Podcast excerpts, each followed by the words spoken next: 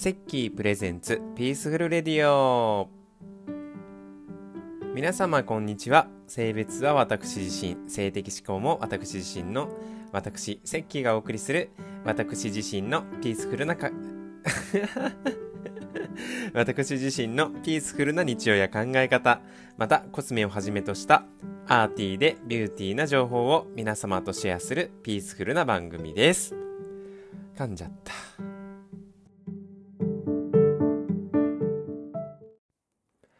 はい第5回目ということで早いですねもう5回目かっていう感じで初めて1ヶ月ぐらい経つんだなと思ってちょっとあの早いなと本当思ってるんですけれどもえっ、ー、となかなかね、皆さんこれすごいですよね。なんかもう、100回とか何十回とかって本当皆さんされてると思うんですけど、割と僕はですね、これ、あの、まあ、1週間の間に何喋ろうかなーっていうのを考えながら、まあ、過ごしたりとか、えっ、ー、と、してるんですけれども、大体僕は結構木曜日とか金曜日とか、えっ、ー、と、これ一応土曜日に配信を毎週、あのー、してるんですけれども、木曜とか金曜日に、こう、なんか喋ろうって思って、まあ、収録してるんですが、なかなかね、あの、ああ、でも一週間に一回でも大変だなと思いながらちょっとやってるんで、あの、やっぱ話のネタだったりとか、あの、なんだろう、こう、話をまとめるっていうのがすごく難しいなと思うんですけど、まあ、これはこれでなんかちょっとこう、まあ、趣味だったりとか自分のこう、喋る練習になったりとか、なんかするなとか思いながら、っていうかなんかね、あの、別のあの、自分の個人のアカウントで、あの、ちらっとインスタライブとか最近やったりしてたんですけど、植物園から。なんかやっぱり、ああ、まあ一人でも喋るの好きなんだなっていうなんかちょっとね、実感したので、あのー、まあ、なんて言うんでしょう。まとまってなくて申し訳ないんですが、まあなんか楽しみながら、あの、やっております。はい。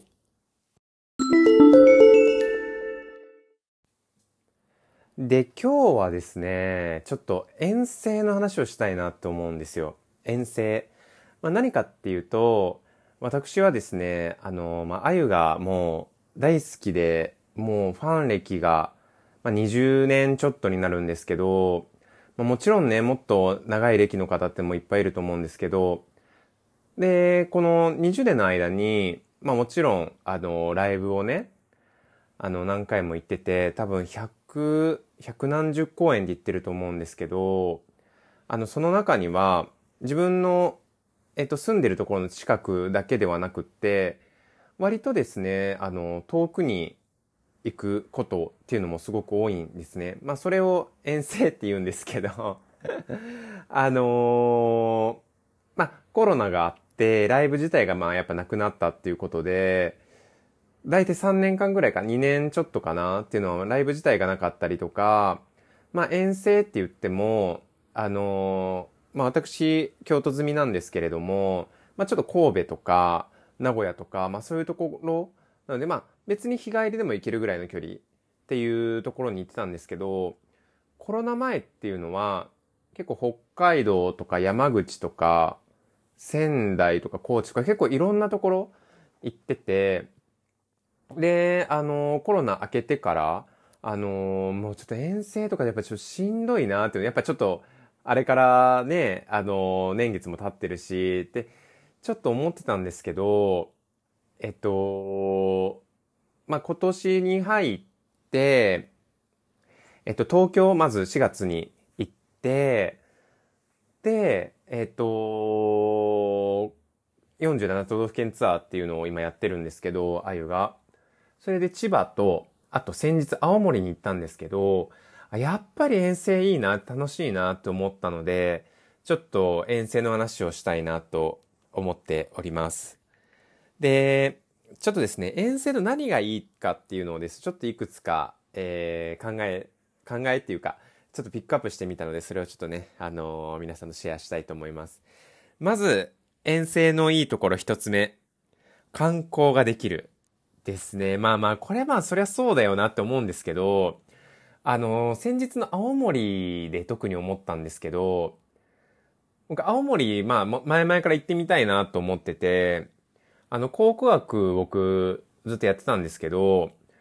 青森県にある三内丸山遺跡っていうところにずっと、あの、もうもちろんその三内丸山遺跡ってもうすごい有名な遺跡なので、中学生ぐらいの時から知ってる遺跡だったんですけど、あ、いつか行ってみたいなってずっと思ってたんですけど、なかなかね、京都から青森まで行って遺跡に行くっていうのが、なかなかね、重い腰が上がらなくてね、ずるずる来たんですけど、あのー、まあ、仲良くしていただいてるあゆともさんがいるんですけど、そのあゆともさんと、まあ、どこ行くライブっていう話をした時に、なんか青森っていうのが出て、で、日程的にもちょっと仕事が休みやすかったので、で、飛行機とかも調べてても、まあ、青森行って、一泊して、次の日の朝帰ってきて仕事行くみたいな。ちょっと仕事柄あんまりこう、土日両方休むとか、あの、二日間休むっていうところあんまりこうできない仕事なので、まあ一日の休みを使ってそういう遠征とか行くんですけど、まあ青森だったらそれができるなと思って、えっ、ー、と行ってきました。あの、二人でね、チケット取って。でね、えっと、初めて青森行ったんですけど、もうよ、えっと、まず夜中の3時に起きて、朝一の飛行機乗って青森行って、で、泊まって、次の日の朝4時に起きて、飛行機でまた戻ってきて仕事に行くっていう感じだったんですけど、えっと、あ、ようやく青森行けるなと思って、いや、時間は少なかったんですけど、三内丸山遺跡だけは行けて、で、あのー、その後ライブ行ったんですけど、やっぱね、なかなか、あライブがあったからこそ行けたなっていうのは正直思ってて、だからなんか、ライブきっかけで、ちょっと気になってた都市とか、だって正直、あの、まあ、これ、あの別にディスってるわけじゃないですよ。全くディスってはないんですけど、山口行くとか、あの、高知に行くとか、なかなかね、やっぱなかったんで、きっかけがなければ。で、そのきっかけをその、あゆのライブが与えてくれたなっていうふうに思ってて、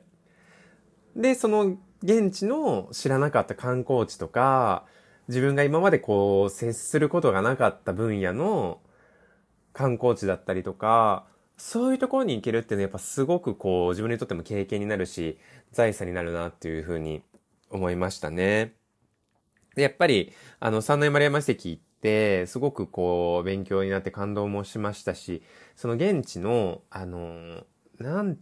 だろう、なんかね、あの、出土した土偶とかもね、実際触ったりとか、土器とかも触ったりとかできて、まあ、僕、大学生の時に考古学やそれもちろんそういうの触ったことがはあるんですけど、なかなかそういう資料館とか博物館で実物を触るっていう機会が、あんまりね、普通に生活しかないので、やっぱ貴重な経験だなと思ったし、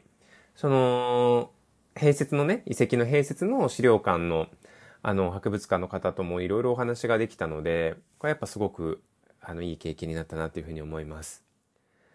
で、あの、三内村山遺跡の、なんだろう、なんかお土産っていうかなんかすごいたまたまその日、無料で、あの、入れる日だったんですけど、なんかいろんなプレゼントももらって、すごく、あの、楽しく過ごせました。で、山口ではですね、工場夜景っていうのがそこ有名な場所だったので、今まで工場夜景とか見に行こうと思ったことがなかったんですけど、その工場夜景もなんかすごくね、感動して、ああ、綺麗だなと思って、あの、でも本当に真っ暗なとこに行ったので、ちょっと一人で行ったんですけど、本当に真っ暗でちょっと怖くなっちゃって途中でちょっと引き返したんですけど、でもまたなんかゆっくり来たいなとか、そういうきっかけにもなれたので、すごく良かったですね。で、今の観光できるっていうのがまあ1個目なんですけど、えー、2個目がですね、えー、あゆのファンのガチ勢と出会えるですね。で、僕、そんな別にその、あゆファンいっぱい作りたいっていう感じでは正直ないんですけど、まあ、あの一人で、あの、参戦したりとか、あとは本当にこう、仲のいい、あのー、人と一緒に行ったりするんですけど、まあ、なんかいろんなきっかけで、あの、まあ、例えばその友達の紹介とか、あのー、なんでしょう、まあ、現地でなんかたまたま知り合ったりとか、声かけてくれたりとかで、あのー、っていうことが多いんですけど、まあもちろん地元っていう人もいらっしゃると思うんですけど、意外とね、なんか東京からですとか、なんか全然違うどこどこからですみたいなのがあっ、で、やっぱりこう遠征する人、特に一人で遠征しに来てる人ってやっぱガチ勢の方が多いので、やっぱそこでなんかすごく話があったりとか、あの、こうチケットの、なんでしょう、あの、橋渡しができたりとか、やっぱそこはすごくなんかこう面白いしいなっていうふうに思ってますね。で、なんかこの間もその青森の公園で仲良くなった方がいて、で、なんかこう、なんだろうな、その後飲みに行ったりとかもしてたんですけど、なんかすごく、あの、な、なんていうのかな、あの、意気統合っていうとちょっとこう大げさかもしれないんですけど、すごいなんか、あの、仲良くなれて、で、なんかこう、お互いチケット、あの、よく遠征してるから、まあお互いチケットとか余ったらちょっとこう、連絡取り合って、え、あの、行けそうだったら行こうとか、実際にその、いついつちょっと直前だけど行けそうだけどチケットあるみたいな会話とかもしたりとかできました。やっぱりこう、まあもちろんね、その何が好きってどういうところが好きっていうのはそれぞれその同じガチ勢でも違うっていうかポイントが違ったりとか、そのあゆに対する思いっていうのもやっぱそれぞれ違うんですけど、やっぱりなんかこう、好きだからこそなんかいろんな、こう、あ、そういう見方もあるんだなとか、あの、ちょっとこう賛成意見、反対意見っていうのもあったりするんですけど、そこはなんかちょっとこう、面白いなっていうふうに思いました。で、えっと、三つ目が、まあ、現地の出会いなんですけど、まあ、さっきのガチ勢と、あの、仲良くなるっていうのももちろん、あの、あるんですけど、僕は結構、その現地の、あの、バーに飲みに行ったりとか、あの、一人でまあご飯食べに行ったりとかっていうのもするんですけど、そこの土地のバーで、こう、まあ、あゆ関係なく仲良くなって、で、なんか話があったりとかして、で、次の日も例えば休みでもし自分がね、ゆっくりできるっていう風で、その相手も、あの、休みとかであれば、なんか急遽、あの、一緒に、その次の日は遊んだりとか、あの、あんまり行ったことがない観光地を案内してくださったりとか、で、あの、その後もずっとこう、仲良く続いてたりとかっていうのが結構あったり、で、またその次のライブ、あの、次のツアーの遠征で同じ場所に行って、こう会ったりとか、そういうこともね、本当に、あのでき、できるので、やっぱなんかそういうこう別にあゆ関係なくてもそこの土地に行ったからこそやっぱ出会えた、あの人っていうのもたくさんいるので、そこがすごく、あの、遠征っていうのはいいかなと思います。で、あとはですね、やっぱりその、なんていうのかな、あゆ自身のその MC も、あの、ちょっとその現地のことになったりとか、あの、これはまあその遠征関係ないかもしれないんですけど、あの、曲がちょっとこう変わったりとか、衣装が変わったり髪型が変わったり、結構いろんな変化がやっぱりそのツアー中ってあるので、そこをちゃんと間近で見れるっていうのはいいなと思います。で、やっぱりよくね、あの、こう、え、一緒でしょ？みたいな、あの、いう方もいらっしゃるんですけど、まあ、それもわかるんですけど、やっぱ一緒だったとしても、やっぱり会いに行くっていうのがすごくこう、いいですよね。うん、まあ、なんだかんだやっぱそこかなと思うんですけど。でもね、この間その、青森行った時は、その友達と、なんかさ、まあ、朝パラか行ったんですけど、なんかさ、あゆのライブに来たっていうよりかはさ、一緒に青森に旅行しに来たって感じですよね、みたいな話をしてたんですけど、なんかたまに本当にどっちがメインなのかわかんなくなっちゃう時っていうのもね、あったり、なんかそんなのもね、ちょっとこう楽しいかなって思います。まあでもね、遠征、僕すごく大好きなんですけど、やっぱデメリットというか、あのー、なんだろう、ちょっと心配なの、やっぱりこう、交通機関はすごく毎回ヒヤヒヤしますね。あのー、現地に行くにしても、なんかがあってやっぱ新幹線だったりとか飛行機が止まっちゃったってなったら、ライブは開催されるのにみたいな、チケットあるのに行けないのみたいなことがあって、まあそういう時もね、考えてくれると思うんですけど、そういうのがあったりとか、逆にあとはね、帰り、帰りがね、ちょっと心配になるんですけど、この間もあの、4時に起きて、で、青森空港行って、で、朝一の飛行機乗って板に帰ってきてっていう風だったんですけど、まず飛行機が飛ばなかったらどうしようとか、その、ちょっとでも寝坊したらもう終わるな、みたいなことが結構あるので、そういうヒヤヒヤはちょっと遠征はね、まあそれもまたちょっと一個ね、楽しみながらっていうのもあるんですけど、それはね、ちょっとね、遠征の怖い部分かなって思います。あでもやっぱりね、ちょっと、こう、現地行っていろいろできるっていうのはすごくいいですね。グルメもそうだし。何箇所くらい遠征って言ったのかな？もう結構ね、遠征行ってるんですけど、でちなみに、えっと、今、えー、来月かな ?8 月はですね、北海道に、えー、行ってきます。で、あゆのライブはもちろんなんですけど、やっぱ現地の友達だったりとか、あのー、えっ、と、まあ、札幌だったりとか、旭川とか、他の観光地っていうのをちょっと何泊かして、いろいろ回ってこようかなって思います。で、一回ね、7年前に北海道は遠征で行ったんですけど、その時はね、ちょっとな、何の理由だったか忘れたんですけど、札幌をちょっと見ただけで終わっちゃったので、あのー、またちょっと来たいなと思ってたんですけど、それがね、ようやくちょっと実現するなっていう感じで、本当に楽しみにしてます。で、あとは大阪と名古屋かな。えっ、ー、と、行ってきます。で、あとはですね、えっ、ー、と、ちょっと先なんですけど、11月は、とりあえず長崎が決まってて、まあ休みが取れればなんですけどね。で、行けたら福岡とかも行きたいなっていうふうに考えてます。まあちょっとね、いろいろ、あのー、行きたいところっていうのはたくさんあるんですけれども、あのー、またね、ツイッターとかインスタで、ここ来ましたっていうのをあげるのでよかったら、見てもらえたら嬉しいです。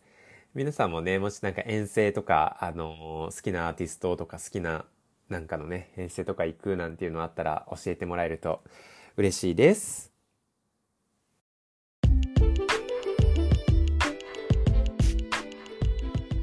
セッキー Fabulous Beauty Information。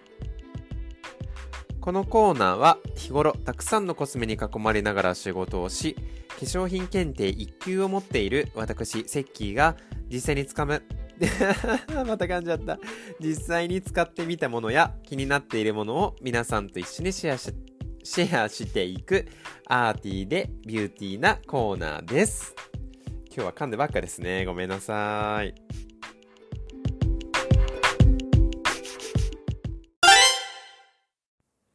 はい、このビューティーコーナーもですね、5回目を迎えたんですけれども、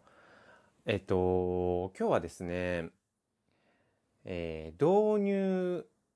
なって言ったらいいのかな？えー、っと、ごめんなさい。ブースターって言ったら正しいかな。ブースターですね。ごめんなさい。えー、っと、ブースターにしときます。まあ、導入のものですね。それについてお話をしたいと思うんですけれども、今日はね、まあ、ちょっと一個にしました。なんかちょっといろいろあったんですけど、ちょっとやっぱもうこれだなっていうのが一個あって、えー、それはですね、はい、出ました。コスメデコルテ先生ですね。もう、私といえばコスメデコルテ、コスメデコルテといえといえば私なんですけれども、やっぱコスメデコルテ大好きで、で、コスメデコルテのごめんなさい、正式名称がね、これなんアドバンストリピアセラムだったっけ？えーと、ちょっと待ってくださいね。違ったかな？あ、うん、リポソームアドバンストリピアセラム。ということで、えー、もうね、知ってる人も多いと思うんですけれども、これはですね、えっ、ー、と、本当にコスメデコルテが誇る、すごいね、歴史のある、えー、美容液なんですけれども、えー、導入の美容液になります。で、えっ、と、意外とね、これ、あの、名前は知ってたりとか、あのー、こう、なんでしょう、あの、使いたいっていう方も多いと思うんですけど、意外とね、皆さん、あの、どこのタイミングで使うのか知らないっていう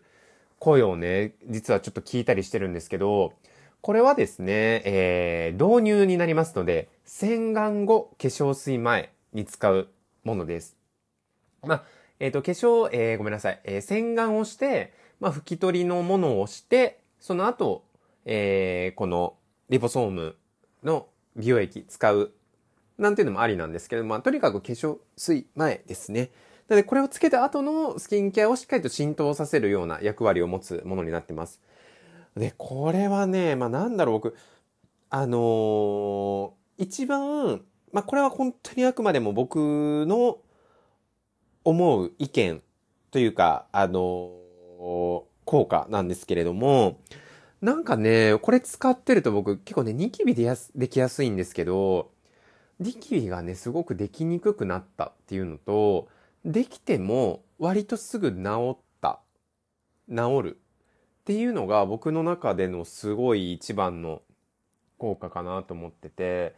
であのー、結構ねショップの人にも聞いたりしてるとやっぱりこう新陳代謝を促す効果があのー、これあるのでまあもしかしたらそのこうなんていうのかなあの役割がそれにあの、働きかけたというか、あの、効果として出たのかなって、えー、思ってます。まあ、ブランドとしてニキビに効果あるっていうのは言ってるわけではないんですけど、まあ、他にも、えっ、ー、と、これ、エイジングの、こう、なんていうのかな、効果も入ってるんですよ、確か。だからちょっと、例えば、あの、小じわだったりとか、えっ、ー、と、なんだろうな、あの、まあ、そのエイジングサインにも、こう、アプローチしてくれたりとか、もう本当にね、お肌のいろんな悩みにこうしっかりとアプローチをしてくれるんですよ。あの、キメとか、あの、潤いとか、あの、透明感とか。なんかこれを入れると、なんかちょっとこう、その後のスキンケアもしっかり入ったりとか、い、あの、すごくいいなと思いますし、で、やっぱりね、継続し一本ちゃんと使い切るっていうのがやっぱり重要かなと思います。で、あとね、こういうの、ちょ、ちょっとね、値段的にもお高いのはお高いんですけど、まあ、じゃ、あの、なんていうのかな。あの、もったいないから、1プッシュ2プッシュだけとかっていう人もいるんですけど、ちゃんとそのブランドが言ってる通りの2プッシュから3プッシュ使うっていうことがね、結構ね、大事だったりするので、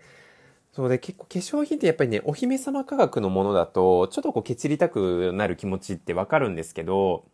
まあでもそれをしてしまうと逆にあの、効果を感じられなくなってしまうので、いくらお姫様価格といえども、ちゃんとそのブランドの方から提示された量っていうのは、あの、持って使ってもらえた方がいいかなと思います。で、これ、あの、まあ、本当ね、多分知ってる、知る機会がすごく増えたんじゃないかなっていうのが、今年、これ、あの、リポソーマの大谷くんが、あの、イメージキャラクターで使ってましたよね。なんかその効果もね、やっぱすごいあって、結構メンズの方とか、今までそんなにスキンケア興味なかったっていう人にも、あのー、やっぱ知るきっかけの一個になったのかなと思うんですけど、もう本当に、あの、男性でも女性でも、あの、そうじゃない方でも本当に使いやすいものになってます。で、僕はですね、まあ、あの、使ってるんですけど、あの、まあ、えっ、と、なんていうのかな、使ってるんですが、あの、こう、使ってない期間っていうのもあったりするんですね。あの、肌の状態とかを考えて。で、えっと、そういう時でも、こう、お守り美容液としても、あの、ちっちゃいサイズでも、お守り美容液として持っとくっていうのは結構、あのおすすめですね。で、やっぱりなんかちょっとこう、肌トラブルが、なんか出てきたなっていう時にパッて使えるっていうのがやっぱいいと思うので、そういう風に、あの、一本とりあえず持っとくっていうのもいいかなっていう風に思ってます。で、割とね、こう、やっぱり使い始めたっていう人は、結構やっぱ良かったっていう方も多いですし、で、これいいところが、こう、大きさ、サイズが3サイズかな？あるんですよ。えっとね、ちょっと待ってくださいね。えー、30ml、50ml、75ml ってあるんですけど、あの、スタンダードが一番、あの、真ん中の 50ml になってます。で、金額が 30ml で、えー、税込み8250円。で、50ml のスタンダードサイズで12100円。えー、75ml で16,500円。で、この 75ml のやつは付け替えのもあって、付け替えのやつは15,950円になってます。で、これね、いや、本当にこれね、あの、もうブランドの回し物かっていうぐらいなんか宣伝になっちゃってるんですけど、全然そんなことはなくて、あの、定期便っていうのがあって、本当にずっと使ってるよって、愛用してるよっていう人には、この 75ml の定期便があって、2ヶ月に1回コースっていうのと、3ヶ月に1回コースっていうのがあって、で、えっと、まあ、それぞれ、あの、75ml っていうのが、こう、あの、定期的に買え、買うコースなんですけど、このリポソームだけじゃなくって、えっと、毎回、あの、永久シリーズっていうちょっとこう、あの、まあ、これもね、まだちょっと、お姫様なちょっとラインがあるんですけど、コスメデコルテの。で、その永久シリーズのすごいちっちゃいサイズの、あの、ものがいろいろついてきたりとか、最終回には結構あの、これ 30ml がついてくるんだったかな？まあちょっとちっちゃいサイズのリポソームの美容液がついてきたりとか、結構ね、本当に継続して使ってる人には、もうかなり、そのリポソームの金額で、いろんなものがこうついてくるよっていうコースもあります。で、私はあの、2ヶ月コースっていうのを、えー、先日ですね、ちょっと頼んできて、あのちょっと気分がですね、テンションが上がってるという、そういう感じでございます。で、あのまあ、ね、定期コースを頼んだということは、やっぱ他、なかなかね、浮気をすることができないんですけど、それぐらいいいなと思った、思っているものです。で、他にもね、導入、ブースターはね、こう、なんだろうな、あの、あの、オイルとかね、あの、使ったりもしてたんですけど、なんだかんだやっぱ、このコスメデコルテのリポソームに、えー、また戻るっていう感じに、えー、なっていますので、えー、約ね、8分間ぐらいこのコスメデコルテのリポソームについて語ってしまったんですけれども、あの、ぜひね、これ使ってるっていう人とかね、あの、感想を共有したいなって思いますし、あのメンズのね、皆さんにもこれ、あの、ぜひ使ってほしいなって思うので、結構なんか他手抜きたいよっていう人もね、多いと思うんですけど、これをまずね、これだけ使うっていうのも、あのそうこだわって使うっていうのもありかなって思うので、ぜひね、あの、使ってみていただきたいなと思います。まあ、他にもね、あのクレドポーボーテのルセラムとかもね、使いたいですし、あのこう、同じようなね、あの、やっぱりこう、導入美容液として、ランコムのジェニフィックとかもね、あるんですけど、その辺もまあちょっとね、試したいなと思いながらも、あれもこれもってちょっとね、お姫様価格なのでなかなかこう手は出せないなっていうような感じでございますが、今のところはこのコスメデコルテのリポソームがもう、あの、私の中では圧倒的、えー、好きなコスメでございます。はい。えー、っと、完全にコスメデコルテの、あの、もう宣伝っていうか回しもみたいにこう、なっちゃったんですけど、あの、全くそんなことはないです。本当にね、あの、大好きなブランドの、あの、大好きな、あの、コスメでございます。なんかね、こうなんだろう、やっぱコスメデコルテなんかこう、夢があるんですよね。あの、見た目的にも、中身的にも。で、やっぱり後世の、か、あの、会社がね、まあ、後世から、えー、出てるブランドなんですけれども、やっぱり日本のブランドっていうので、すごくこう、なんていうのかな。あの、海外のものもね、やっぱすごくいいのいっぱいあるんですけど、あの、非常にそういった意味でもこう、信頼感があって、あの、大好きなブランドなので、ちょっと熱く語ってしまいました。でもね、あの、そのブースターで使うものに関しては、結構ね、まだね、知らない、あの、ことも多いので、ぜひ、あの、もし皆さんで、他にもこんなの使ってるよとか、えっと、こういうのがおすすめっていうのがあれば、ぜひ、えー、お便りでいただければ嬉しいですので、えー、ぜひシェアいたしましょう。よろしくお願いいたします。